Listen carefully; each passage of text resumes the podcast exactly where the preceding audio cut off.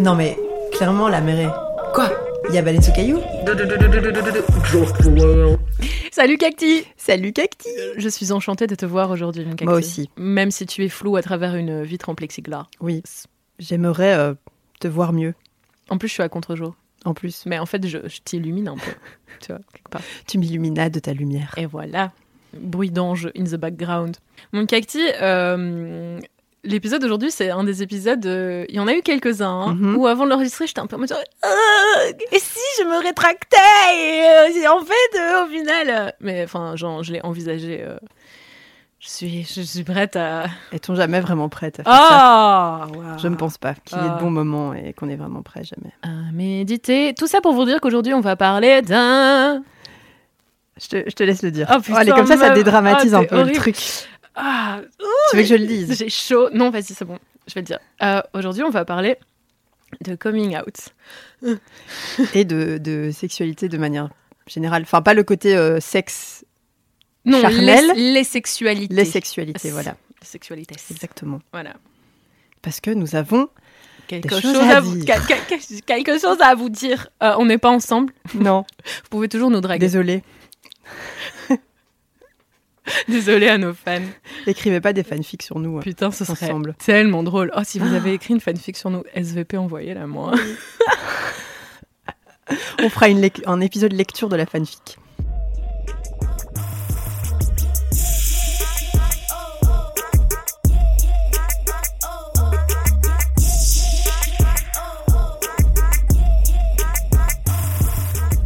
Voici venu le moment que vous attendiez tous et toutes, euh, celui pour lequel je suis pour l'instant indétrônable et j'espère que ça changera pas, surtout aujourd'hui.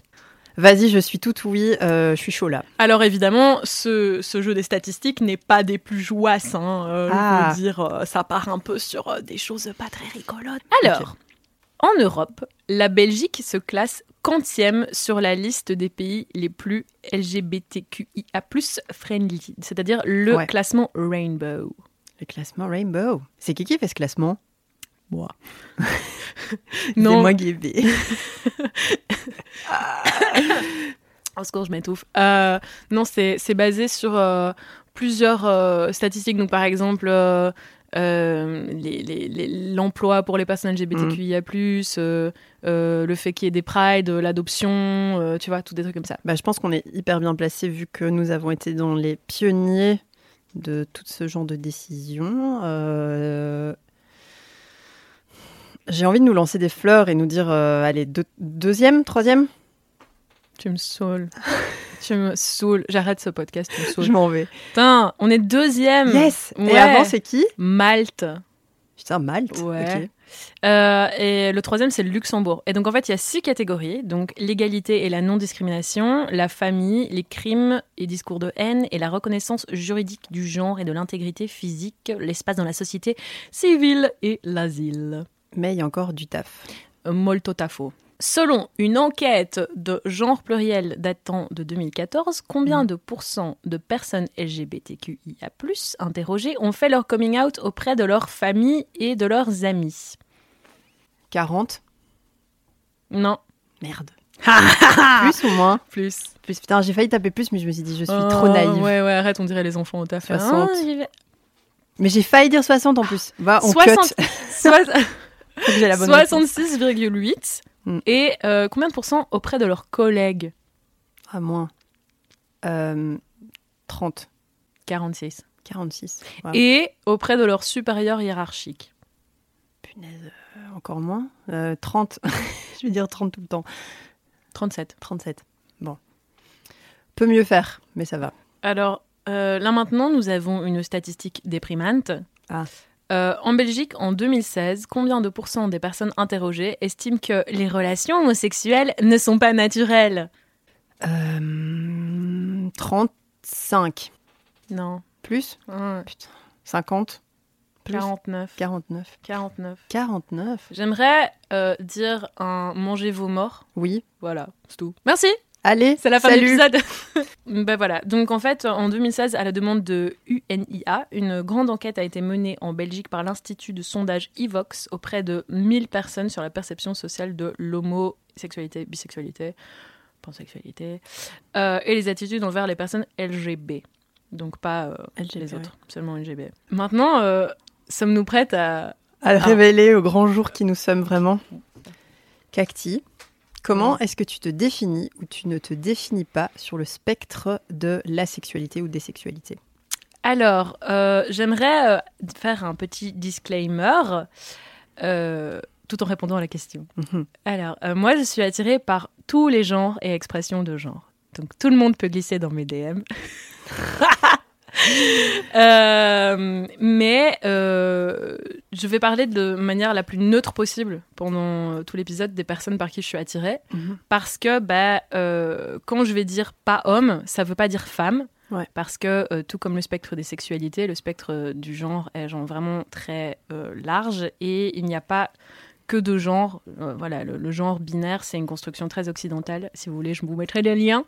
Moi, je suis attirée par tous les genres, Mhm. mais je me dis ni bi ni pan parce qu'en fait, euh, il y a beaucoup de définitions différentes qui circulent. Et en fait, j'ai remarqué que les plus répandues euh, parmi les personnes qui sont pas forcément déconstruites par rapport à ça sont assez euh, transphobes en fait.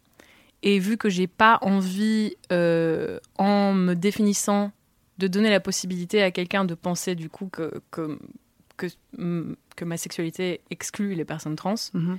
ben, du coup, je préfère juste me dire queer. Ce qui est genre vraiment un, un terme très euh, générique parce que queer, enfin, ça englobe tout. Ouais. Et, euh, mais c'est juste, pour le moment, c'est. Voilà, je me retrouve plus là-dedans. Je, je, je- J'ai lu plein de, de- de- de définitions différentes. hein. Euh, J'ai des potes pan et bi qui m'ont expliqué leur euh, version et tout. Et il y en a que j'aime bien, mais c'est pas les plus répandus. Et du coup, ben, je, Mhm. préfère, euh, je préfère pas me, me définir. Voilà. C'est t'as tellement raison. Mais justement, par rapport à ça, avant de vous donner ma réponse, euh, je, je jump un peu sur ce que tu viens de dire. c'est dur de définir queer, en fait. Enfin, qu'est-ce que ça veut dire? Est-ce que, enfin, je me suis posé la question est-ce que je me sens queer autre? Enfin, tu vois.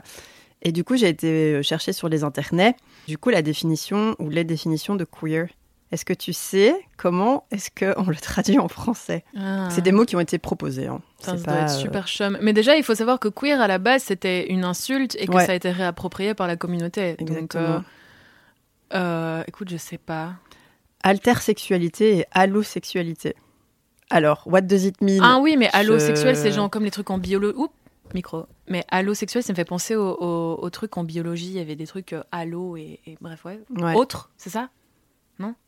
Extérieur ouais ou... Endémique Mais il y a aussi altersexualité, tu vois. Al- Altermondialiste et altersexuel. Alter ego. euh, enfin. Et donc voilà, c'est des, traductions qui ont été proposées pour le mot queer. Et Mhm. j'imagine qu'il y a pas mal de gens qui le savent. Queer, c'est un terme d'origine anglo-saxonne. Et comme tu l'as dit, à la base, c'était une insulte qui enfin, que la communauté euh, s'est réappropriée pour en faire un symbole d'autodétermination. Donc, euh, il y a le slogan connu euh, We here, we queer. Et donc, c'est vraiment un truc qui est brandi, quoi. Mais du coup, ça le fait pas trop en français. On est là, on, On est, est- allosexuel. Oui Mais tout est plus cool en anglais, généralement. ouais, c'est vrai. Et euh, donc, c'est un, c'est un terme qui fait référence à toute idée, pratique, personne ou identité allant à l'encontre des normes structurant le modèle social hétéronormatif. En ce sens, le terme connote une autre représentation contestataire. Et donc, c'est un terme euh, qui englobe tous les genres et les orientations sexuelles. Et un terme plus fluide que gay, bisexuel, lesbienne, homme, femme. Tu vois, des trucs très euh, binaires, quoi. Et euh, on, on reconnaît qu'on a une différence, mais on le fait pas de manière hyper rigide. Tu vois, genre, on n'est pas, on se met pas dans une case. Ok, d'accord. Mais en fait, là, je pense que bah, ça dépend de chacun et de l'appréciation de chacun, Ouais. tu vois. Enfin, il y a des gens, ils aiment bien se mettre dans une case Mm. parce que ça les aide, eux et elles, à se, Oui, eux, à se définir. Mais il y a des Mais à se définir aussi euh, par rapport à l'autre qui te demande, bah, t'es quoi alors, tu vois? Ouais. T'aimes qui euh, Ah. Je comprends pas. Ouais, mais on parlera de ça. euh, Ouais. On parlera de ça. Hmm. Souvent, on me dit, euh, ah, Asma, elle est lesbienne. Et ça me, ça m'irrite quand on me dit ça parce que c'est hyper, euh, ça me fout hyper fort dans une case. Et donc, je, je préfère me définir comme une femme cis queer en connaissant maintenant la, la définition qui est donnée de, de ce mot-là. Ah, mais c'est marrant parce que quand on a parlé il y a pas hyper longtemps et que j'avais dit nous en tant que Ouais. femme queer et tu m'as fait est-ce que tu te définis comme queer? Et du coup j'ai eu une panique parce que j'ai cru que tu me disais que mon identité n'était pas oui, et que je remettais en question euh, ce que tu disais. Alors que c'était une question Qu'est-ce que t'en complètement... penses- qu'est-ce que t'en euh, penses d'avoir une meilleure amie qui fait des crises d'angoisse tout le temps? Franchement, ça va. Et euh, donc, ouais, je suis attirée par le genre féminin. Et l'expression de genre féminine plutôt ou... Ouais. Ok. Enfin, je crois. Enfin, en fait, je j'ai jamais eu d'autres relations amoureuses, sexuelles, qu'avec des femmes, tu vois, genre, genre, genre féminin, quoi.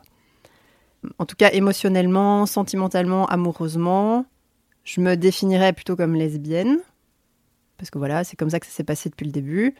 Mais physiquement, j'ai déjà été attirée par des hommes. Voilà, on va peut-être pas jouer sur les mots tout le temps parce que sinon ça va être long. Mais euh, vous voyez ce que je veux dire, quoi. Et du coup, voilà, rien que ça, ça me, ça me, ça m'embête de me dire lesbienne parce que du coup, euh, ça m'enferme un peu dans un truc où bah, d'office, je serais euh, que attirée par des meufs et, et voilà. Enfin, c'est assez. je n'ai plus le mot qui me vient en tête. limitant, voilà. voilà, ouais. Mais je suis fermée à aucune expression de genre ou de, de expression de sexualité, mais j'ai jamais connu autre chose, donc je peux pas vraiment en parler, quoi. Mhm. Donc, Voilà. C'est très euh, flou, mais euh, Non, mais, Mais, c'est euh, cool ouais. euh, que tu te sois renseigné sur queer et que tu te rendes Ouais. compte qu'en fait ça te correspond plus que de te dire lesbienne, quoi. à fond. Et je me dis, putain, après toutes ces années dans le milieu, bah, en fait, je savais même pas définir vraiment ce que c'était être queer et, et définir par rapport à moi-même aussi, quoi. Mhm. Tant d'apprentissage dans ce podcast. Oh oui, c'est beau. Tenons-nous la main par-dessus le plexiglas. Oui, euh, Quand est-ce que tu t'es posé des questions euh, sur tes attirances? Alors, encore un grand chantier que j'ai dû, euh, que j'ai dû commencer euh, pour préparer euh, cet épisode parce que c'est hyper flou. J'ai eu du mal à me dire, bon, c'est à ce moment-là que je me suis demandé ou que j'y ai pensé et tout. Et j'ai dû demander à une pote de m'aider parce que elle est là depuis mes débuts, tu vois. Et euh, d'ailleurs, euh, elle a fait un petit vocal que je vais vous faire écouter tout de suite. Je me souviens que moi c'était avant fatalement et que tu avais commencé à m'en parler en me disant mais comment est-ce que tu as su? Enfin genre que tu avais un peu des doutes et tout. Et on était à Saint-Ursule et je sais pas si c'est un vrai souvenir ou si c'est mon cerveau qui invente des souvenirs mais j'ai l'impression enfin je nous revois sur les marches du tram euh, à l'altitude 100 euh, en parler euh, que tu avais des doutes et que tu me posais des questions et moi j'étais là ah trop bien tout du coup, euh, mais ça, je sais plus si c'était en cinquième ou en réto. Meuf. C'est toi qui devrais savoir ça. Donc voilà, après cette écoute, on se rend compte que c'est tout aussi flou pour elle que pour moi, même si elle donne quelques éléments un peu plus, plus chronologiques.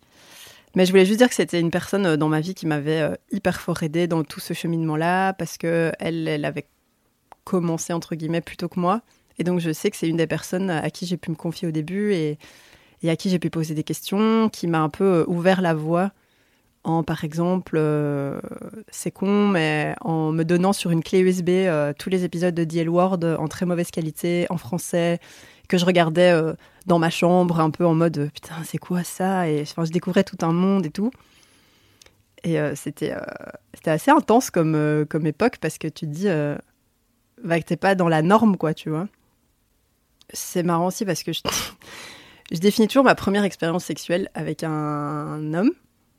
Alors qu'en fait, quand I j'ai... remember Alors que... Enfin, genre quand j'avais 17 ans, et c'était un peu nul. Enfin, tu vois, c'est... C'est bizarre que je me souvienne de ça et que maintenant, en creusant, Bah, Sans vouloir tracher, il était un peu nul. il était un peu nul en plus. Donc euh, voilà. S'il écoute, euh, bah, probablement Ça pas. euh, voilà. Et en fait, je me suis souvenu que ben non, c'est pas ma première expérience sexuelle. Et en fait, c'était avec ma meilleure amie de l'époque, quoi. Et moi, je ne savais pas ça Voilà, fun fact sur moi. Donc, je devais avoir euh, 15-16 ans, je crois. Et c'était une pote dont j'étais hyper proche à l'époque. Et on a un peu euh, chipoté, fricoté, machin. Et je pense que c'est à partir de ce moment-là où je me suis vraiment demandé, mais what the hell? Genre, euh, enfin, c'est bizarre, quoi. Enfin, c'est bizarre. Non, c'est pas bizarre, mais sur le moment, ça fait bizarre. Et j'ai une autre révélation, assez drôle. C'était il y a quelques semaines. J'ai eu ma première fois. J'ai regardé, je sais pas si tu te souviens, Jesse McCartney avec son clip Beautiful Soul. Je sais pas si tu reconnaissais. C'était un petit Oui, mec oui, comme oui, ça, un blond. T'inquiète, j'adore cette chanson, il y a pas de Voilà. souci. Il a des sourcils extraordinaires. Exactement. Et à l'époque, j'étais persuadée que j'étais amoureuse de lui. Mais en fait, il y avait une zouze dans le clip. Il y avait une zouze dans le clip Ah. et que j'ai revu ce clip aujourd'hui et j'étais là. Oh, c'est limite si je me suis pas roulée par terre en me disant mais en fait c'était la meuf que je kiffais dans le clip, tu vois, et que je trouvais trop belle. Et j'étais là genre why, what the hell? J'adore cette chanson. Oui, elle est trop bien. Oh là là. Donc oui, euh, c'est enfin c'est un peu bateau à dire mais c'est c'est une construction, tu vois, c'est des allers-retours et tout, je me suis pas euh, levée un matin en me disant "Oh là là, euh, je suis queer, euh, voilà, bonjour le monde." Oh, allô sexuel Et j'avais euh, allô sexuel. Allô Allô Allô Euh, Et j'avais cette espèce de. Je voulais pas aller aux soirées euh, lesbiennes. Je trouvais que la presse, ça servait à rien. Et que, et que c'est enfin, c'est bon, on avait déjà les, les droits euh, acquis ici. euh, que je comprenais pas pourquoi il y avait toute cette fête et, et tout ces, allez, cette effervescence autour de ça, quoi. Ok. C'est de longues années de déconstruction, n'est-ce pas Et euh, je me souviens, donc la pote dont on a écouté le vocal, c'est elle qui m'a amenée à ma première soirée lesbienne. Et je savais pas où me mettre, quoi. Je savais pas ce que je foutais là. J'étais là, mon Dieu, euh, c'est pas du tout mon monde et tout le monde se connaissait et tout, machin. Et j'ai aussi eu ma période euh, un peu plus, euh, plus après, pendant les- mes études, où c'était plus période Tumblr, où je suivais plein de lesbiennes américaines que maintenant je suis sur Insta ou sur YouTube. Et tu sais, j'ai aussi l'impression d'avoir fait mon cheminement avec elles, mais de loin, quoi. Et ouais, aujourd'hui, avec du recul, je me dis que j'avais encore beaucoup de chemin à, à faire et beaucoup de choses à découvrir et que je redécouvre encore tout le temps. Et, et voilà. Et toi? Alors, bonjour. Euh, mais moi, je déjà, j'ai- l'impression d'être une espèce de bébé queer, tu vois. Genre, parce que peut-être qu'il y avait des choses qui étaient tellement intériorisées pendant tellement longtemps, et maintenant je suis en mode genre, je, je- je suis- je pars sur révélation sur révélation. Euh, mes premiers questionnements, ils sont assez enfouis. Genre, je sais qu'à l'adolescence, j'étais attirée par des filles Mhm. et par l'idée des filles en général. Euh, bon, je, je vais même pas entrer sur les autres genres que la binarité, Ouais, parce ouais. qu'à l'époque, genre, enfin, moi, j'étais en mode genre, il y a des garçons, Oui, il y a non, des mais c'est filles. ça. Voilà. Euh, et, et je, voilà, je, je me souviens euh, que genre, euh, quand je regardais des, des films ou des séries et tout, et qu'à un moment, il y avait une femme dénudée, Mm. j'avais le souffle coupé. Et je comprenais pas pourquoi j'avais le souffle coupé. J'étais, ah, c'est parce que je suis gênée. Et puis j'étais, ah, non, non, t'étais excitée en fait. Et enfin, et genre, T'as des exemples? Euh, écoute, je, je, je sais plus Ouais. particulièrement, mais je me souviens qu'il y avait des fois où je faisais, je rembobinais, je faisais replay, euh, Mm. tu vois, et, et j'étais en mode genre, it's okay, it's okay, I'm straight, machin, tu vois, enfin, mais je, bref, je, je sais pas, je, j'y ai pensé Genre euh. Rose dans Titanic quand elle se fait. euh, Eh ben, sachez que j'ai jamais vu Dessinée comme une Titanic en French entier, girl. donc, Ah. euh, ouais. Voilà, révélation. cœur brisé. Voilà, donc je pensais que j'étais gênée.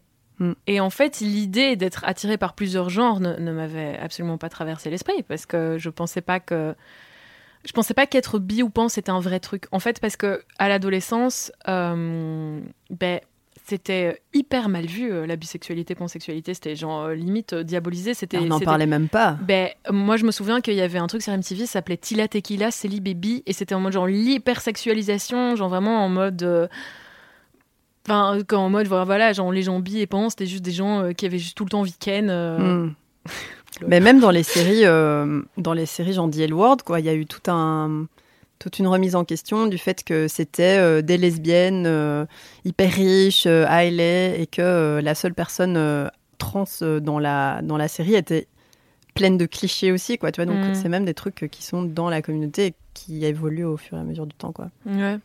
Mais euh, aussi, euh, ben, à l'adolescence, ben, il y avait ces amitiés super intenses. Mm. Et tout était toujours en mode excusez de oui, c'est votre âge, machin et tout, tu vois. Mais il y avait des moments où la frontière, elle était floue et j'étais un peu en genre. Donc voilà. Et, et du coup, je me posais pas plus de questions. Mais par contre, euh, adolescente, euh, avant d'avoir embrassé euh, des garçons, j'avais embrassé des filles. D'ailleurs, fun fact, Asma est mon premier baiser. Et euh, mais j'embrassais mes copines quand j'étais saoule. Et euh, je me suis jamais dit ben j'embrasse mes copines quand je suis saoule. Peut-être que j'ai envie de le faire quand je suis sobre aussi. En fait c'était juste en mode genre c'était juste comme ça en fait. Ouais, c'est vrai là, je- jamais posé la j'étais là genre je suis une ado j'aime que les garçons. Et ces trucs avec les filles ça compte pas. Et voilà. Tu c'était sais très ça compte Tu pas. sais que c'est le même soir où j'ai rencontré le premier mec avec qui j'ai couché? meuf je me souviens très bien hein. Quelle soirée. c'était complètement fou c'était le nouvel an euh, 2008-2009 euh. Yes. Euh, et sinon, mon second questionnement, parce que tout ça, c'était hyper enfoui, tu vois. Et c'était, c'était même pas vraiment des questionnements. Ça, ça me venait pas à l'esprit de, de me questionner, en fait. Tu vois, moi, j'étais juste trop occupée à penser à Tokyo Hotel et puis, enfin, voilà, tu vois. Et, euh, et aux, aux garçons au skatepark. Et en fait, euh, en 2016, euh, donc euh, bah, la dernière année de ma relation longue avec un homme, j'ai vu un épisode de Black Mirror qui s'appelle San Junipero. Oh, c'est mon préf. et Il est tellement bien. mon second questionnement est arrivé, mais comme un putain de parpaing, parce que cet épisode, il m'a juste retourné le cerveau Mm. et j'étais mal pendant une semaine après Mm. avoir regardé cet épisode. Il est incroyable cet épisode. Quand est-ce que t'as fait ton coming out et comment est-ce que ça s'est passé? Ou est-ce que t'es coming out? Enfin, Ouais. tu vois? C'est plutôt des coming des out. coming comme out, quoi. Beaucoup de gens, je pense pas que tu fasses ton coming out en une fois. Euh, bah Ou là alors encore, tu sors c'est un pas- épisode d'un podcast. Ouais, non, là, c'est un truc établi, quoi. C'est pas hyper précis non plus. Euh, évidemment, ça s'est fait petit à petit. D'abord, euh, bah, auprès de mes amis, amis, évidemment, donc celle dont je vous parlais tout à l'heure. Euh, tu sais, tu tâtes un peu le terrain avant, en te disant, bah, j'y j'y vais. Et en fait, ça s'est pas fait de manière hyper formelle, quoi. C'est vraiment petit à petit où j'ai commencé bah, à me poser des questions, puis à, à fréquenter. Quoique, même au début, non, je fréquentais même pas de meufs. Mais, enfin, par rapport à tout le cheminement que j'expliquais à la, à la question d'avant, quoi. mais c'est marrant parce que j'ai pas l'impression que tu m'aies vraiment fait un, coming out. J'ai l'impression que c'était juste un moment, t'étais en couple avec une fille et Oui, c'était c'est juste, ça. voilà, c'était un fait. et- Et en fait, ça me... c'est toujours passé crème auprès de mes potes. Et enfin, ça m'étonne pas en soi, mais, euh, mais voilà. J'ai du mal à me dire qu'en tant que pote, euh, tu puisses euh, rejeter quelqu'un pour ça, mais soit, c'est un jugement personnel. Euh, D'ailleurs, j'aimerais que le coming out soit une pratique euh, à- qui soit abolie, parce que. Bon, enfin, pourquoi est-ce qu'il faudrait faire tout un cérémoniel euh, hyper stressant, hyper. euh, Mais parce qu'on part du principe qu'une femme aime les hommes, Oui, je sais, tu vois? mais voilà. Ouais. C'est pas. Enfin, je sais pas. Le, le principe de coming out, ah, d'un côté, ça peut être un peu genre un statement, tu vois, genre, ok, je m'affirme et tout, mais ça peut faire tellement de dégâts et ça peut être euh, tellement stressant. Enfin, moi, il y a des moments où j'osais pas le dire. Enfin, tu vois, c'est. J'étais là, mais en fait, toutes ces personnes autour de moi qui sont euh, hétéros ou dans des relations hétéros se posent même pas la question, quoi. Et donc, ça, c'est assez, euh, assez compliqué à gérer parfois. Et euh, la deuxième étape, ben, c'était à ma famille. D'abord ma mère. J'avais, euh, enfin, j'en parlerai après euh, par rapport à ma première relation amoureuse avec euh, une femme. Je suis, pas, partie un an en Allemagne, là j'ai rencontré une fille, puis je suis rentrée forcément en Belgique après un an. Et euh, cette fille, elle venait me voir bah, tous les trois mois, euh, pendant quelques mois euh, en Belgique, à Bruxelles. Et il y a un moment, j'ai dit à ma mère, bah, tu sais, la personne qui vient, c'est pas une pote, c'est ma copine, quoi.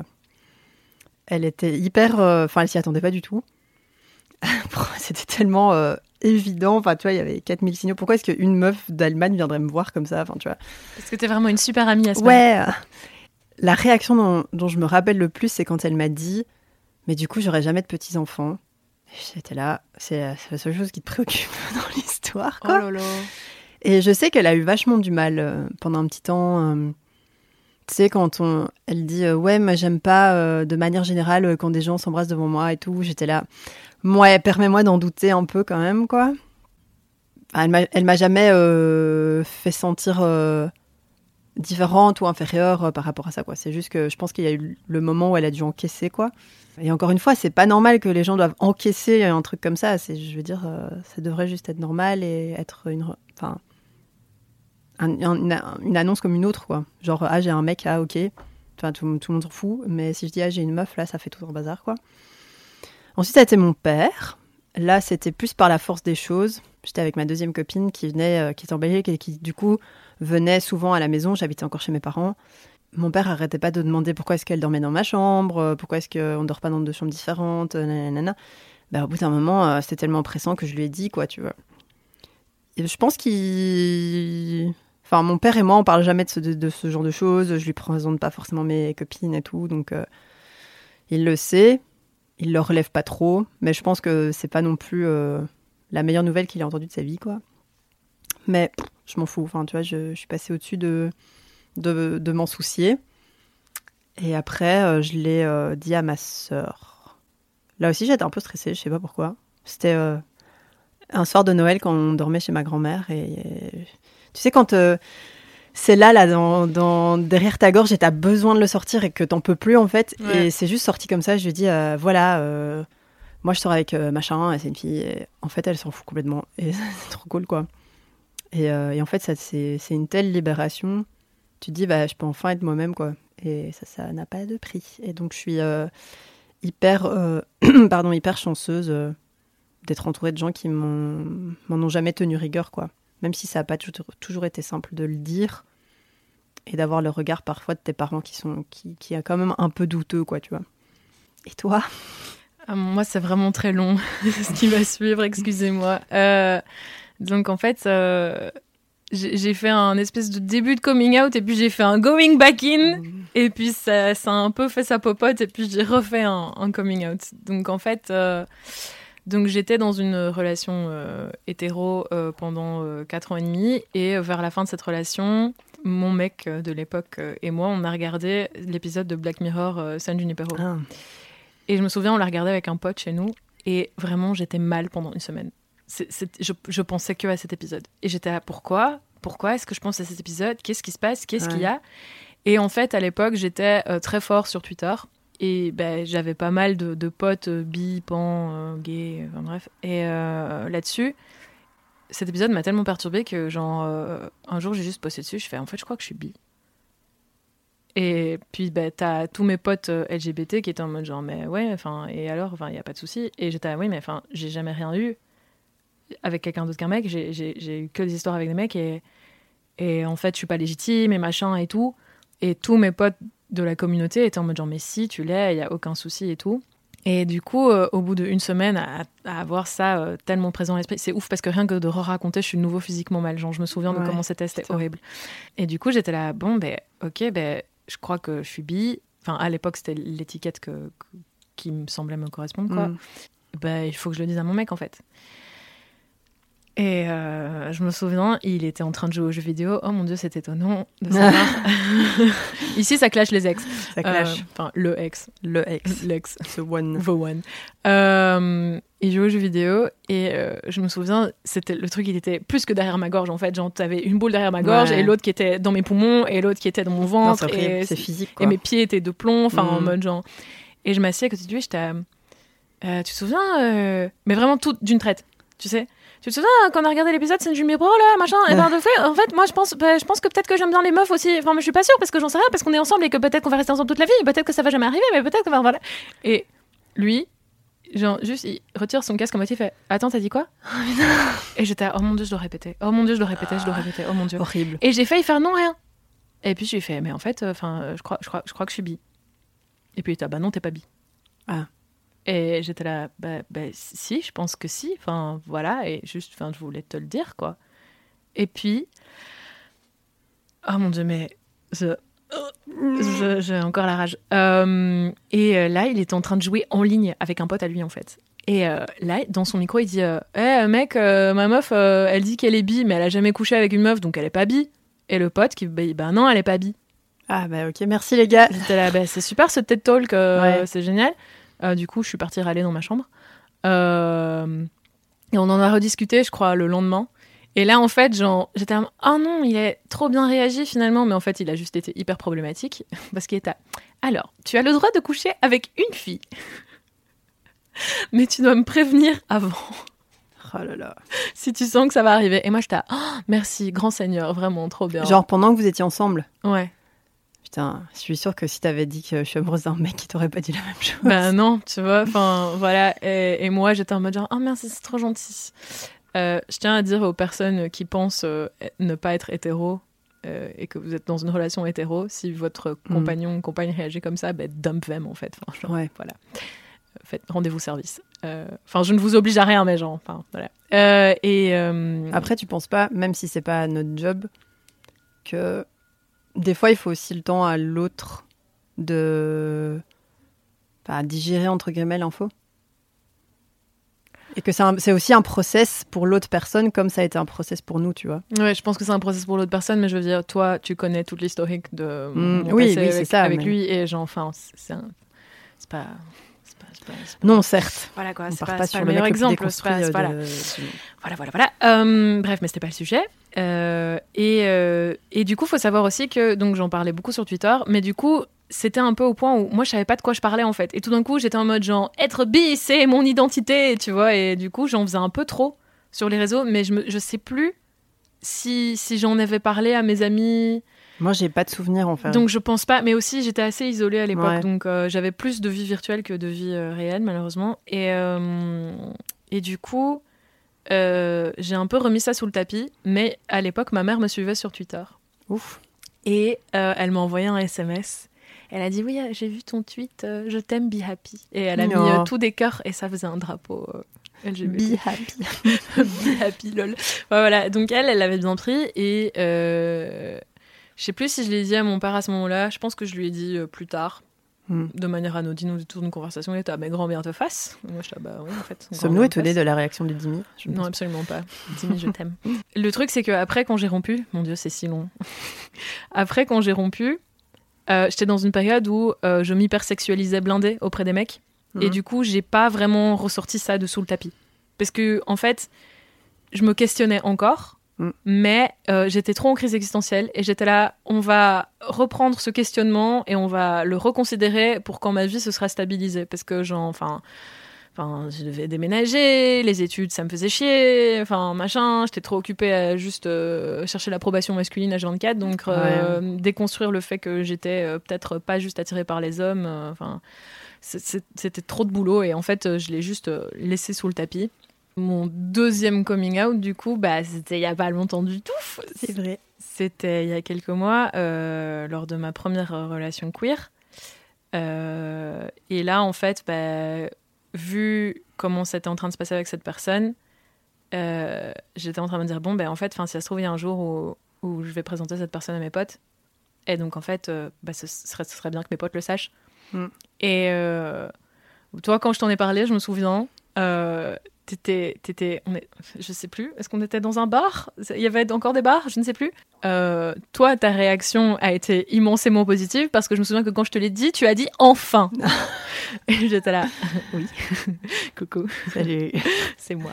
Et, euh, donc voilà, toi, t'as hyper bien réagi et puis mes autres amis proches aussi. Enfin, Heureusement que j'ai bien réagi. oui, oui, évidemment, mais évidemment que t'as Ah bien non, non, pas réagi. toi. Voilà, mais évidemment que t'as bien réagi, quoi. Mais là, en fait, le truc, c'est que ce, ce deuxième coming out, il était surtout auprès de moi-même, en fait. Mm. Parce que euh, j'étais bah, j'étais amoureuse de cette personne, la meuf qui dit toujours tout des mois après. Genre, sur le moment, genre, j'étais en mode genre, non, vas-y, c'est juste un Non, gros crush. Et maintenant, je suis là en mode genre, bon, ben, en fait, j'étais amoureuse. Oups. Euh, si jamais tu écoutes cet épisode, Je t'aimais. je t'aimais. J'étais amoureuse et, et c'était hors de question de de nouveau mettre ça sous le tapis en fait. J'étais là en mode genre en fait, enfin j'ai envie de présenter cette personne à mes amis si l'occasion euh, l'occasion arrive et voilà. Et donc euh, un coming out que j'ai eu, enfin un, un morceau de mon coming out que j'ai eu peur de faire, enfin peur entre guillemets, c'était euh, auprès de ma bande de potes mecs. Parce que Ah ouais j'ai- une bande de potes qui peuvent, quand ils sont tous ensemble, être très en mode genre boys club quoi. Ouais. Et euh, mais quand ils sont séparés, c'est tous des petits sucres. Mais quand tu les mets tous ensemble, euh, c'est euh, humour vestiaire, et, des fois. Et du coup, je suis là du coup, j'étais genre, comment est-ce que ça va se passer? Mais Parce que je sais que c'est des personnes relativement déconstruites, mais Mm. des fois, tous ensemble, pas. Et du coup, en fait, j'étais juste avec deux d'entre eux. Je leur dis, écoutez, les gars, en fait, je vois quelqu'un. Et en fait, c'est pas un garçon. Et ils étaient ah, ah ouais, ok, et tout. Et puis, ils ont. Certains ont posé des questions un peu naïves et tout, mais en fait, enfin. Ça s'est super bien passé et j'étais vraiment hyper soulagée après. Et, et du coup, j'étais à bon, ben voilà, ben si j'ai réussi à le dire à eux, ben en fait, euh, j'ai pas peur de, de le dire euh, à qui que ce soit. Mais je pense que la raison pour laquelle euh, j'étais aussi nerveuse, c'est parce que mon, mon premier coming out, il était hyper théorique. J'étais Mhm. dans une relation hétéro et voilà, j'avais jamais euh, rien eu avec qui que ce soit qui n'est pas un mec, mais je me rendais compte que j'étais pas juste attirée par les mecs. Et là, euh, ben voilà, genre, euh, je voulais que, que les gens le sachent, quoi. Et donc, euh, j'en ai parlé à mes parents. Ma mère, elle était trop mignonne, elle a vraiment tout bien réagi. Genre, elle m'envoyait des WhatsApp en mode genre, mais montre une photo. euh, Ah, euh, trop bien. ah, vous voyez quand non, enfin, genre, enfin, elle était trop mimi. Trop mignon, elle me posait des questions là-dessus et tout. Et du coup, j'ai fait mon coming out à ma petite sœur, qui va avoir 11 ans. Elle, bah, rien à foutre. en mode, enfin, à ouais, enfin, ok, Ouais. enfin, d'accord, passe-moi les chips, tu vois. Ouais, c'est enfin, ça. genre, Non, mais la même. Voilà. Et, euh, et donc, euh, mon père, ma belle-mère, pareil et tout. Je pense pas que mon beau-père sache. Pour mes parents, un peu, je rejoins un peu ce que, ce que tu disais. En fait, ces gens, ils sont totalement OK avec le fait que j'aime pas que les hommes. Mais je pense que dans leur euh, inconscient, quelque part, ils peuvent pas s'empêcher de m'associer plutôt à un, à un homme dans le futur. Ouais. Par exemple. euh, Ouais, genre, c'est un truc sur le moment. ouais, genre, et puis voilà. finalement, la fin de, Oui, voilà. de ton processus, mais ce je, sera sais, de- que- mais, je sais que c'est hyper bienveillant et tout, et ça nie pas du tout ma sexualité, enfin mon orientation. Je pense pas qu'ils sont en train de dire c'est une phase et elle va redevenir hétéro, c'est pas du tout ça, mais Mhm. je pense que ils peuvent pas s'empêcher de, de m'imaginer avec un mec, mais en même temps c'est pas de leur faute. Euh, Moi ça faisait euh, 20, euh, 27 ans euh, que je parlais, depuis que j'ai Ouais. parlé, je pense que je parlais que de mecs, tu vois. Enfin, je veux dire encore maintenant. Garçon Encore maintenant, je suis attirée par tout le monde, mais enfin, malheureusement, je reste très fan des mecs, tu vois. Enfin, genre, Ouais. je dis malheureusement euh, à moitié pour rire, mais enfin, tu vois. Enfin, et du coup, ben, il parle, il parle un peu du futur. C'est ouais, euh, quand t'auras à nouveau un mec, et puis du coup, je suis en mode genre, bah, pas forcément. Enfin, mais ça reste hyper bienveillant. Je veux dire, par exemple, euh, l'autre jour, euh, enfin l'autre jour, une fois, mon père, il était euh, dans la cuisine et il chantait en cuisinant, en me regardant, il était à genre un jour ton prince viendra. Et j'étais à, bah non, il était à ou une princesse. Et j'étais à, bah pas forcément, il était à ou quelqu'un. ou quelqu'un entre les deux. Voilà, j'étais là, genre, c'est bon, ça va, t'as compris. Je dirais que la plus grosse partie de ce coming out, c'est de faire cet épisode, en fait, parce que c'est very official, là. Enfin, c'est en mode, genre, voilà, enfin, Ça y est. ça y est, euh, c'est dit, euh, et, et- et voilà, en fait. Et, c'est tout. ça te fait quoi? Ben, en fait, j'étais nerveuse, euh, mais... Et je pense que je serais nerveuse quand j'appuierai sur publier l'épisode. Mais en fait, ben voilà, c'est tout, en fait. C'est c'est un aspect de moi. C'est juste, enfin, tu Oui, vois. c'est ça, c'est pas ce qui te définit. Mais non, De... C'est pas le numéro un quand tu dis bonjour, je suis Meredith et je suis pas hétéro. Non, ben non, en vois, fait, genre- non, je sais même pas ce qui est le numéro un. Je pense que le numéro un, c'est genre bonjour, je suis Meredith, je suis drôle. Et puis après, Voilà. euh, en quatrième, il y a peut-être euh, je suis pas hétéro, tu vois. Ouais, voilà, c'est ça. Voilà. Et, euh, et sinon, enfin, j'aimerais te poser une question sur les micro coming out. Ouais. Tu sais, les fois où, genre, euh, la personne en face de toi, elle est en train de supposer que t'es hétéro. Oh my god. ouais. et Ça m'arrive tout le qu'est-ce temps. que tu fais? Parce qu'il y a des fois où je mens. Enfin, où je mens, où juste je. je Moi, je contourne. réponds pas. Ouais. En fait, je... ça m'est arrivé, bah, ça me fait penser, ça me fait... ça m'est arrivé euh, au boulot. On était dans une réunion Zoom, JPP des réunions Zoom, avec plusieurs collègues, et t'en as un qui dit euh, Oui, euh, donc euh, Asma, euh, il me dit un truc avec un beau mec ou je sais pas quoi et tout, et je le regarde et je fais. Et tu vois, je réponds pas, c'est pas que je lui donne raison, que je lui donne tort. Et en fait, c'est des trucs qui, qui me sont déjà arrivés 4000 fois. Genre, les gens, quand ils me voient, je crois qu'ils ils assument que je suis hétéro en fait parce que entre guillemets j'ai pas le look de la lesbienne Ça, c'est fou, ces histoires de genre passing de sexualité. ouais Enfin, en fait les gens ils te pas. demandent jamais ah est-ce que t'as quelqu'un? ou ah est-ce que t'as un mec ou une meuf? Non c'est euh, t'es une meuf alors on va demander est-ce que t'es un mec? Et si t'es un mec on va demander est-ce que t'as une meuf? Sans te dire ah bah la personne alors peut-être en fait euh, enfin tu vois Je pense aussi que, que c'est cool que les personnes hétéros utilisent euh, des termes genre partenaire aussi maintenant. Mm. Surtout les anglophones, parce que du coup, ça rend le truc neutre Ouais. et ça oblige personne à, à vraiment répondre à la question. En fait, tu c'est ça tu dis oui Ou genre, euh, voilà, t'as quelqu'un. Et Ouais, t'as tu quelqu'un. réponds oui. Et c'est tout. oui je suis en couple Moi euh, pas. pas en couple Enfin, 04. Moi non plus. Donc oui, des micro coming out, j'en ai fait plein, plein, euh, plein euh, au boulot. euh. Et les gens font ah, tu vois, genre étonné quoi, tu vois, genre ah putain, j'aurais jamais dit. ouais. Bah. Mais c'est c'est comme un autre truc, c'est genre, oh, j'aurais jamais dit que t'étais passionné de Scrabble. Enfin, tu vois, enfin, genre. ouais. Et pourtant, Et pourtant, euh, je place un petit anticonstitutionnellement. sur le compte triple. Donc voilà, des petits coming. Ouais, mais je pense que ça t'en fait tout le temps. Ouais, mais c'est- c'est c'est chiant. Mais tout ça est très récent pour moi, tu Oui, vois. bah oui. Et du coup, je suis vraiment en train de découvrir un monde. C'est vraiment très naïf parce que du coup, enfin, je savais que les personnes LGBTQIA+ étaient oppressés, tu Mm. vois. Mais du coup, maintenant, je suis un peu en mode genre. Mais c'est- ah, Ouais, quand on très dit insidieux, quand on tu dit- vois. Ouais, c'est ça. Quand on dit oppressé, c'est pas forcément quelque chose de. Non, c'est des micro-agressions. Oui, c'est ça. C'est genre. Putain, en fait, tu me vois que sous le, sous le prisme de l'hétérosexualité Ouais. où, où tu assumes que machin. Et en fait, tu te poses même pas la question, toi qui es dans un moule, qu'en fait, ton moule correspond pas forcément à toutes les personnes qui t'entourent, quoi. Ouais, bah, bah, un des, un des micro coming out qui m'a marqué, c'était au taf. Bah ouais. Et euh, en fait, euh, on était en pause et on parlait de relations. Et justement, c'était au moment où j'étais, euh, du coup, dans ma première relation queer. Et, euh, et, et on fait, t'as t'as quelqu'un? Et j'étais, à, bah, en ce moment, euh, oui, enfin, un, un peu un début de relation, quoi. Et, euh, ah, comment il s'appelle? Et Ouais. j'étais là, bon, merde, merde, merde, merde, merde, merde, merde, merde, merde. Alors, si tu dois, si tu dois expliquer en plus que c'est queer, Ouais, alors là, non, ouais. mais. Et du coup, j'étais là, genre, euh, c'est pas un garçon. euh, Pas une fille, euh. euh, enfin, voilà, c'était. euh, Ouais. C'était. Du, coup, euh, du coup, voilà, ça dépendait un peu de qui il y avait en face de moi. Il y avait des personnes à, En fait, c'est ça. à ça qui dépend je voulais en dire toi. en mode genre, bah voilà, Mm. je suis dans une relation. Et si t'as la flemme ou pas, et- en fait, d'expliquer.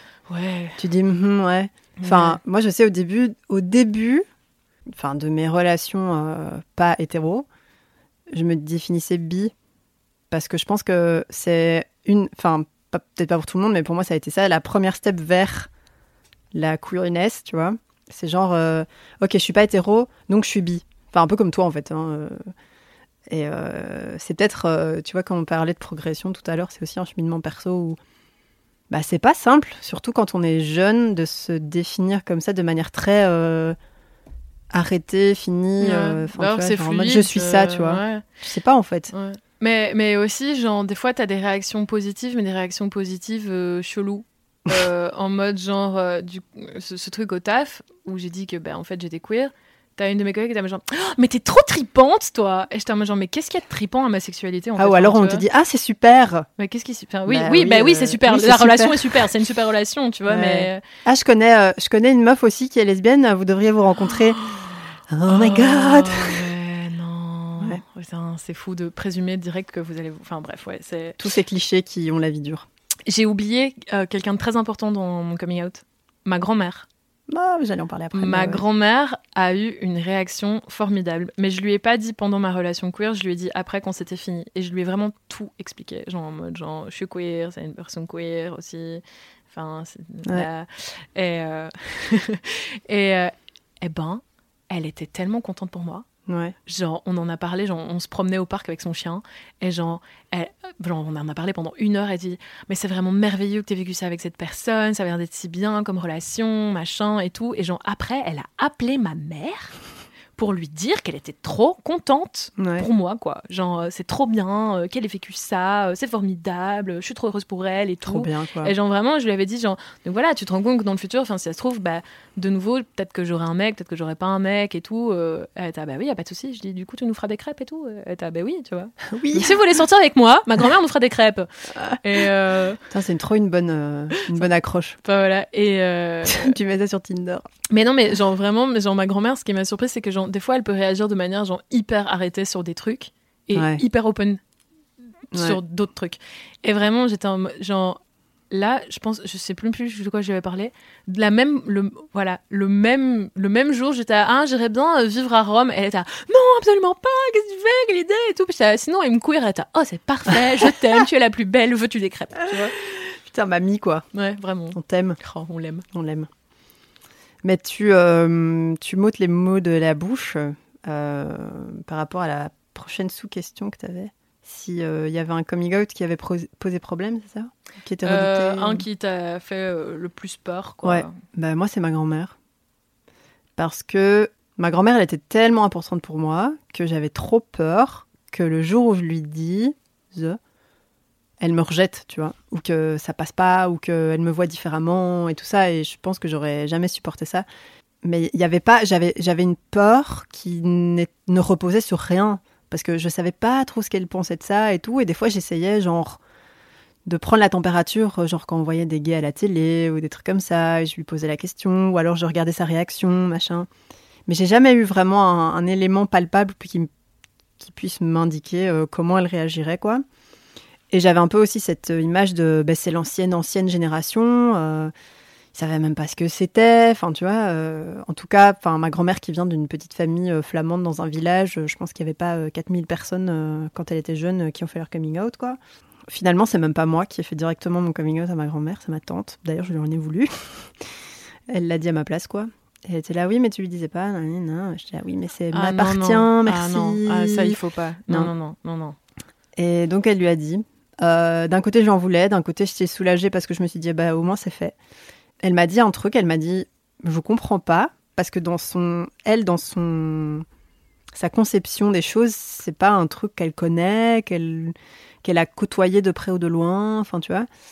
Mais elle a toujours été un cœur, quoi, tu vois. Enfin, quand euh, il y a une copine à moi qui venait à Noël et tout, euh, elle lui offrait des cadeaux, elle lui parlait blindé, enfin, tu vois, elle était hyper contente et c'était hyper normal et elle m'a jamais fait me sentir euh, bizarre par rapport à ça. Euh, Quand je lui parlais du- d'une autre de mes copines, elle disait Tu me montres pas une photo, enfin, tu vois, et pourquoi tu m'en as pas parlé avant Nanana. Et, euh, et au final, en fait, j'ai fait euh, mon coming out assez tard à ma grand-mère. Je crois que c'était la dernière personne. Enfin, c'est bizarre parce que tu vois, c'est la personne la plus importante, mais en même temps, c'est la dernière personne à qui j'ai fait mon coming Bah, out. c'est justement tellement c'était important Ouais. pour toi, t'as retardé le truc parce que t'avais Ouais. peur d'une réaction négative et du coup tu voulais Et en garder fait, du positif. euh, 0%, quoi, tu vois.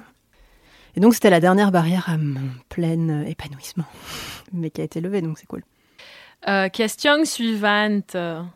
Euh, comment était, euh, en gros, ta, ta première relation queer?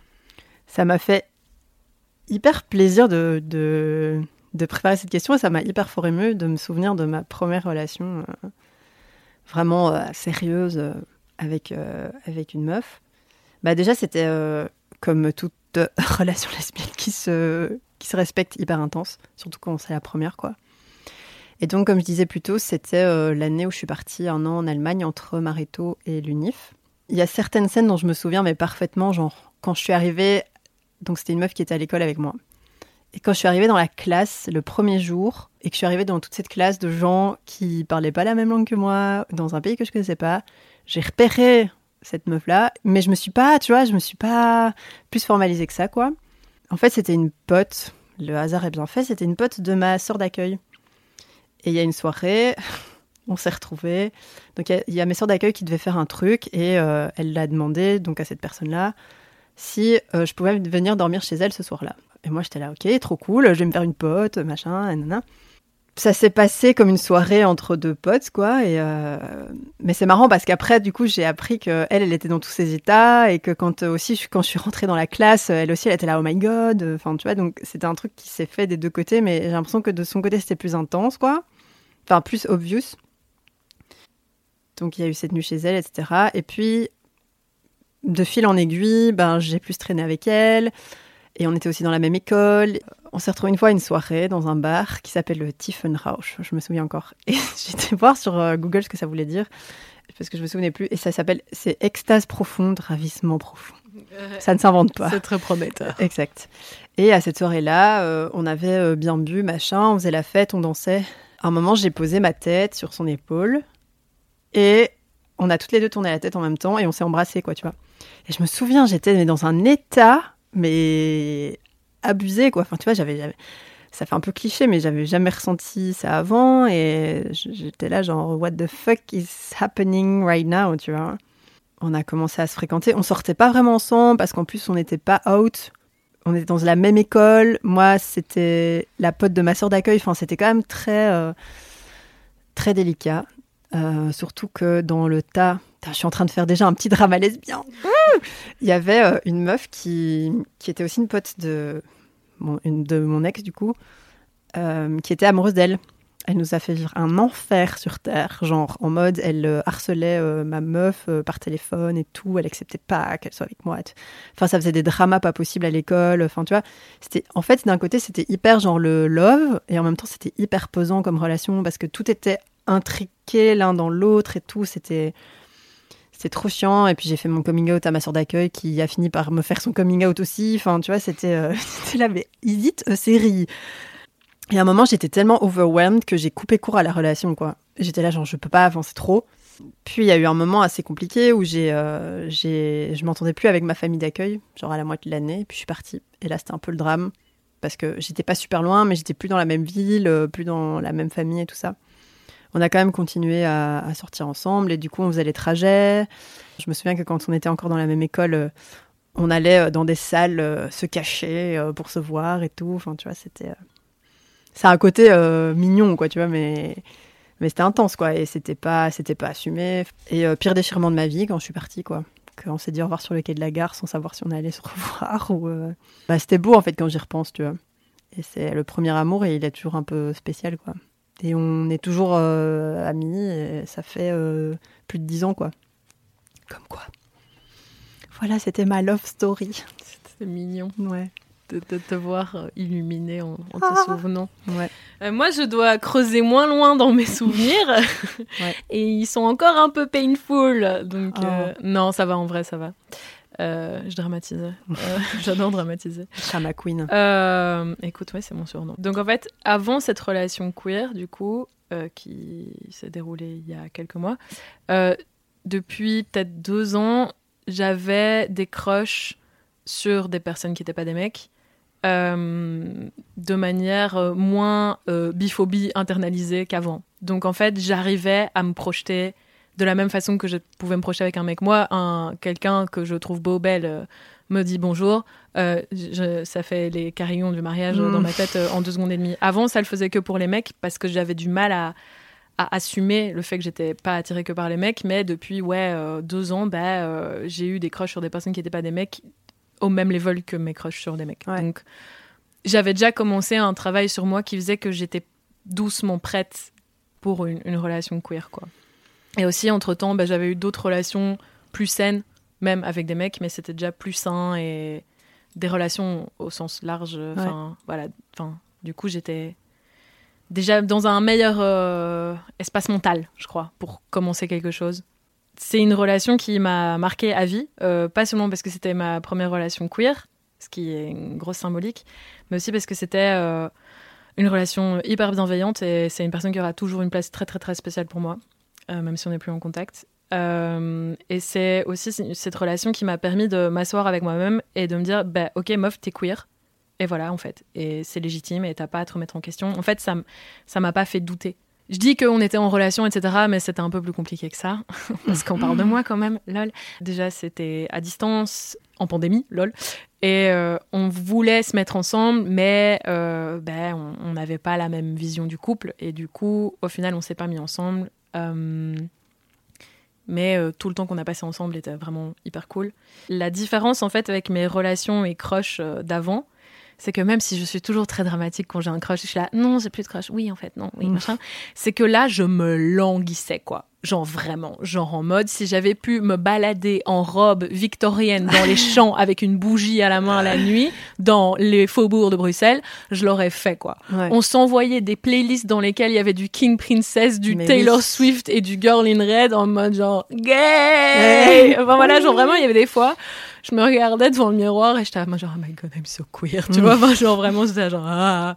Mais c'était, c'était drôle, enfin, c'était Ouais. je, je, je me languissais, mais pas en mode drame, je me languissais en mode genre, mon dieu, tu vois, enfin, genre, j'avais l'impression d'être en feu, tu vois. Mais ça te faisait ressentir plein de trucs positifs. je ressentais, en fait. ouais, c'était vraiment une super relation. C'est pas juste parce que c'était ma première relation queer. Je pense que c'était parce que c'était une Mm. relation hyper ouverte sur le dialogue et tout. Enfin, Ouais. c'était vraiment trop bien. Et, et un moment hyper marquant avec cette personne, c'est euh, quand on s'est tenu la main en rue pour la première fois. Mm. Euh, par hasard, justement, c'était dans le quartier queer. Et c'était juste hyper fort pour moi. C'était un moment que j'ai trouvé hyper beau. Juste, on, on se tenait la main et on marchait dans la rue. J'étais en mode genre, Ah, oh là là, oh. Et en plus, genre, Rainbows and butterflies. bah, de ouf. Et en plus, genre, voilà, moi, je suis. Enfin, euh, genre, ça faisait, euh, ça faisait, euh, oulala, genre 4 ans, je crois que j'avais pas tenu la main de quelqu'un, euh, tu vois, publiquement, Mm. ou même en privé, tu vois, et, et ça m'a vraiment fait quelque chose de, de super fort. Et après, clairement, une fois sorti de ce quartier, ça se voyait qu'on était queer. Et du coup, on a eu quand même quelques regards qui n'étaient pas, qui étaient pas dingues euh, quand on s'embrassait et tout. Et j'étais en mode genre, bon, euh, voilà. Mais je m'y attendais malheureusement, tu vois. Et euh, voilà, donc ça c'était ma première relation queer qui était vraiment. Est-ce que ça t'a aidé à, à t'assumer d'être avec quelqu'un qui s'assumait Peut-être? Ouais, ouais, clairement. Tu Clairement. dis, bah, ou- pourquoi je m'assumerais pas si je, je suis euh, en face de quelqu'un qui le fait euh, totalement, quoi. Ouais, ouais, bah oui, genre, mais c'est comme j'ai dit avant par rapport au, coming out, c'était juste, voilà, genre, j'aimais tellement cette personne. Mm. J'étais en mode, genre, en fait, euh, j'ai envie d'aimer cette personne euh, ouvertement. J'ai pas envie d'aimer cette personne en mode, genre, discrètement. Genre, Ouais, j'ai envie d'être en mode, genre, hey, ça, c'est une personne Salut. que j'aime, tu Ouais. vois, et voilà. Voilà. Donc, euh, je, je, je, je suis hyper reconnaissante envers cette personne d'avoir fait un, un petit passage dans ma vie. Pour plein de raisons. Euh, Est-ce que ton coming out, il a eu genre des, des conséquences indirectes?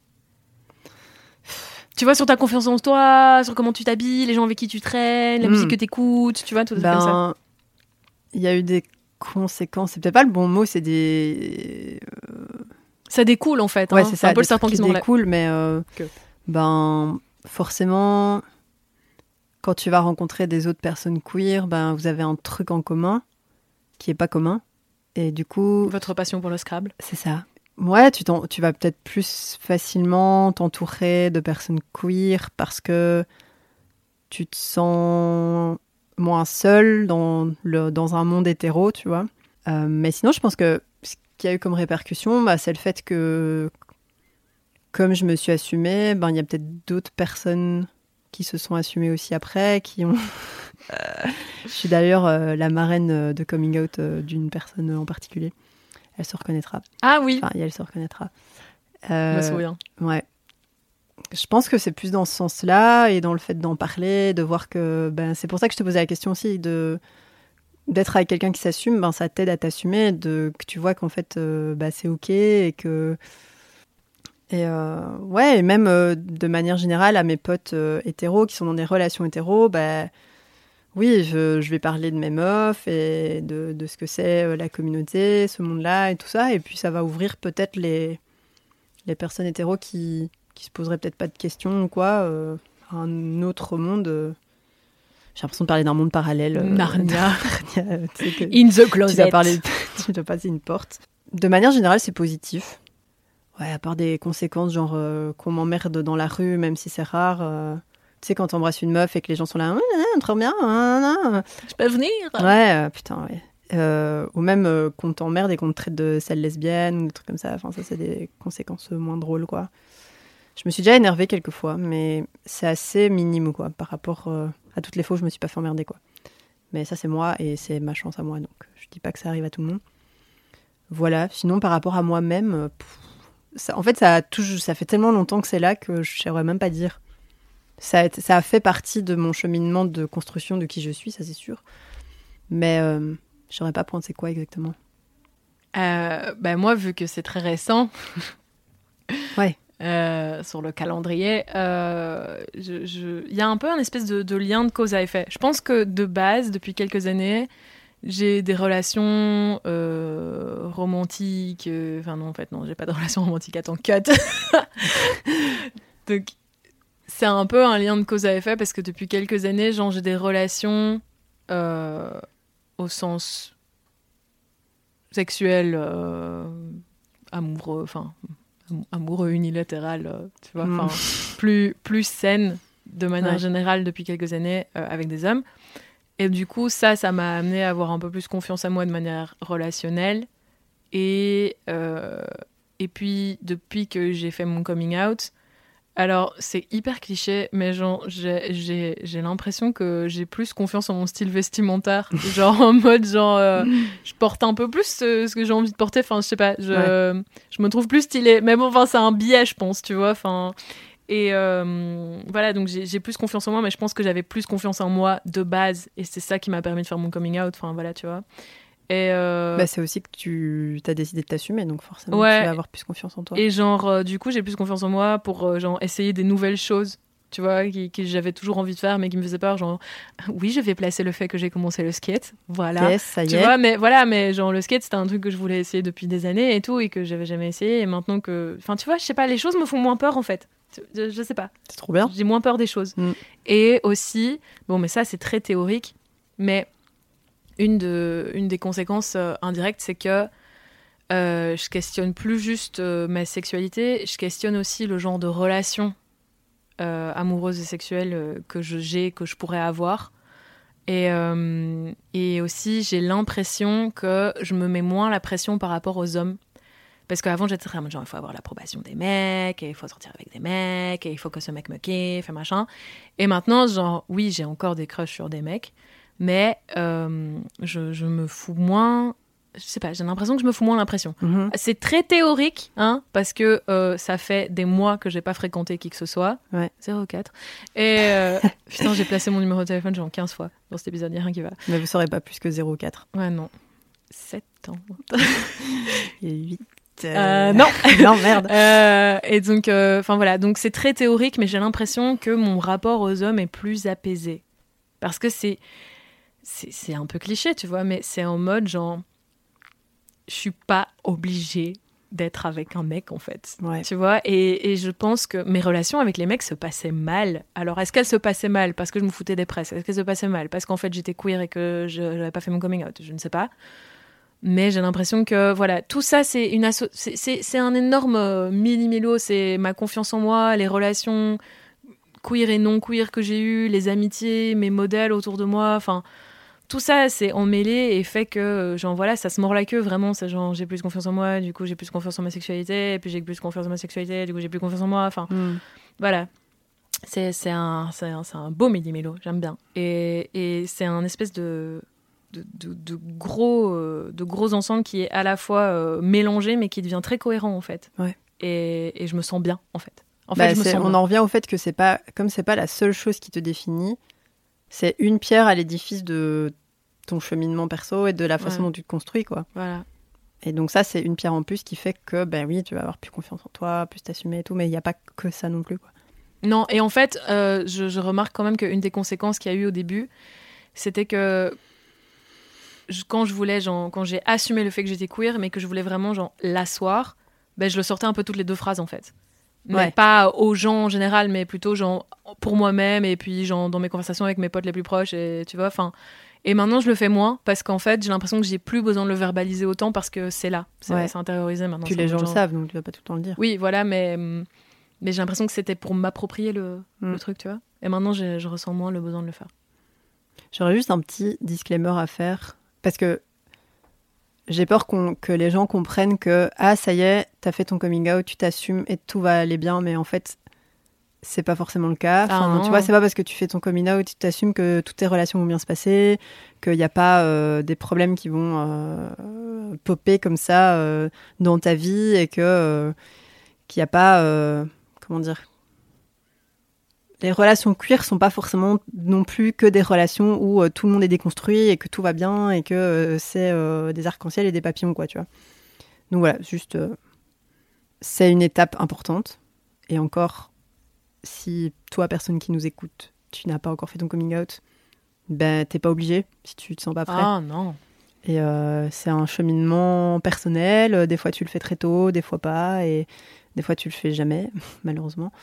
Euh, mais en tout cas, euh, je pense que, en tout cas, dans les, en Belgique, tu peux t'adresser à des à des assos ou euh, Qu'on mettra en lien. ouais qu'on met- on mettra en lien et tout si tu as besoin de parler ou même tu peux nous écrire enfin voilà je si jamais tu en ressens l'envie et le besoin car nous sommes euh, un safe space Oui. je pense Bah, On espère. On, essaye. Tiens, ça fait combien de temps qu'on enregistre? Ça fait longtemps, ça fait une heure quart. Merde, parce Oui. que j'avais un petit quiz, mais ça va être long du coup. Vas-y, C'est un petit quiz sur les symboles de la culture queer. vas-y. On ne peut pas commencer ce petit quiz sans parler du drapeau. Le, sa- le saviez-tu? Que ce drapeau a été créé en 1978 par un artiste queer, Gilbert Bake Oui, et chaque couleur représente euh, Un un... truc. Non, une émotion, un mot, enfin, Ouais. je sais plus. Un... Ouais. Ben, je pourrais faire la liste après si tu veux. Ouais. Euh, en fait, c'est un mec, euh, enfin un artiste queer qui est sorti de l'armée et qui a appris à coudre. Trop mignon. Et euh, c'est un ami de Harvey Milk, Ah oui, oui, oui, le connu politicien, aussi, oui. voilà, qui l'a mis au défi de concevoir un symbole fort pour la communauté. S'il eût cru que ce serait encore un le truc qui est brandi partout. La première fois que ce drapeau est apparu, c'était à la 9e marche des fiertés de San Francisco. Ah. Voilà. Et donc la signification des couleurs euh, rapidement. Le rouge, c'est la vie. L'orange, c'est la guérison et la santé. Le jaune, la lumière du soleil. Le vert, la nature. Le bleu turquoise, la magie, l'art. Le mauve, l'esprit. Et en 2017, il y a le marron et le noir qui ont été euh, ajoutés au drapeau de la Pride avec, euh, avec le slogan More Color, More Pride pour inclure les personnes qui sont racisées dans la communauté. Et donc, la première fois qu'il a été brandi, celui-là, c'était en 2017 seulement à la Pride de, de Philadelphie. Ça met du temps quand même, surtout pas- sachant qu'une des personnes à l'origine de la Pride était une femme transracisée. Exactement, l'intersectionnalité, on n'en parlera jamais assez. Marsha P. Johnson. Euh, Connais-tu la signification des violettes dans la culture queer? Oui, ça veut dire qu'on est queer. Oui. J'aime beaucoup le violet. Et la violette. Très bon. En fait, ça vient du fait que la poétesse Sappho, oh, faux oui, mon idole, a écrit sur le femme. fait de porter des violettes. Et dans les années 90, euh, les femmes s'échangeaient les fleurs violettes pour montrer leur amour, mais de manière cachée. Quoi. Donc c'était un symbole... euh, Non. trop Oh, c'est trop kiki. Enfin, c'est un peu trop triste, mais c'est trop beau en même Je sais temps. pas si c'est dans ton quiz, mais tu sais que le mot. Pourquoi Tu sais que le mot Cyprine, il a été inventé par une femme lesbienne dans les années genre 70. Ah oui Ouais. Putain, ça me dit trop quelque chose. Ouais, mais et ouais. c'est genre en mode basé sur euh, le, le nom d'un d'un- d'une pierre précieuse. Ah ouais Mm. Putain, ça, je savais pas par contre. Voilà. Parce que c'est la même couleur. Bref, on n'ira pas dans les détails. Euh, Peut-être que tu connais la signification des œillets, la flore. C'est un clin d'œil, c'est. Les œillets Je sais pas. Alors non, c'était à l'époque victorienne. Les Anglais portaient des œillets pour signaler discrètement leur homosexualité. Ah. Et parmi eux, il y a eu Oscar Wilde, Oh. qui a d'ailleurs été emprisonné pour outrage à la pudeur. Oscar. Connais-tu, ça à mon avis tu sais, euh, le triangle rose, Oui, un triste symbole. oui. Donc c'était euh, dans les camps euh, nazis, enfin oui nazis, Euh, les homosexuels étaient marqués euh, par ce symbole, mais c'est un symbole qui a été repris dans les luttes, euh, par exemple avec Act Up. Ouais. Euh, je sais pas si vous avez vu le film 120 battements par minute, ben, Non. vous pourrez le voir, euh, il est incroyable ce film. Et enfin, euh, la hache, Là, une, genre une hache? ouais, Ah, c'est une bah, genre- hache à deux axes qui était maniée par la déesse grecque Déméter. Et les cérémonies qui célébraient cette déesse étaient apparemment connues pour leur scène saphique. Donc, saphique, sappho, lesbienne. Bah oui, mais ça vient de là, hein, parce que Oui. Sappho, euh, c'était la poétesse sur l'île de Lesbos. Ben oui, c'est ça. Mm. Voilà. Tous C'est- en vacances à Lesbos. Oui, à Lesbos. C'est Voilà. en Grèce, c'est pas le bon accent. Non, c'est vrai, pas du tout. Donc voilà, pour terminer le petit euh, quiz. euh, Moi, je trouvais ça trop intéressant quand je l'ai préparé. Ah bah ouais, j'avoue, c'est hyper intéressant. de connaître un peu truc sur l'histoire. les fleurs, là. ouais. Se montrer de manière détournée qu'on s'aime, c'est beau. Oui. Voilà. C'est Eh bien, Cacti, laisse-moi te dire que je suis fière que tu sois fière. Moi, je suis fière que tu sois fière et que tu sois fière que je sois fière. Soyons fiers. On va manger? En tout cas, euh, merci de nous avoir écoutés jusqu'ici, Oui, vous êtes vraiment de fidèles baleineaux. n'est-ce pas? Euh, Ouh là là. N'oubliez pas, euh, comme d'habitude, euh, les réseaux sociaux. Envoyez-nous des DM sur le podcast, glissez en DM au sujet du podcast. Ça, Parlez-en autour de vous. euh, Peut-être qu'il y a des personnes que ça aidera. Les cinq petites étoiles sur Apple Podcast. Ah oui, s'il vous plaît, mettez-nous 5 étoiles sur Apple Podcast. Et, et, et on vous aime beaucoup. Oui, Et merci d'avoir écouté. merci. Et à très, très bientôt.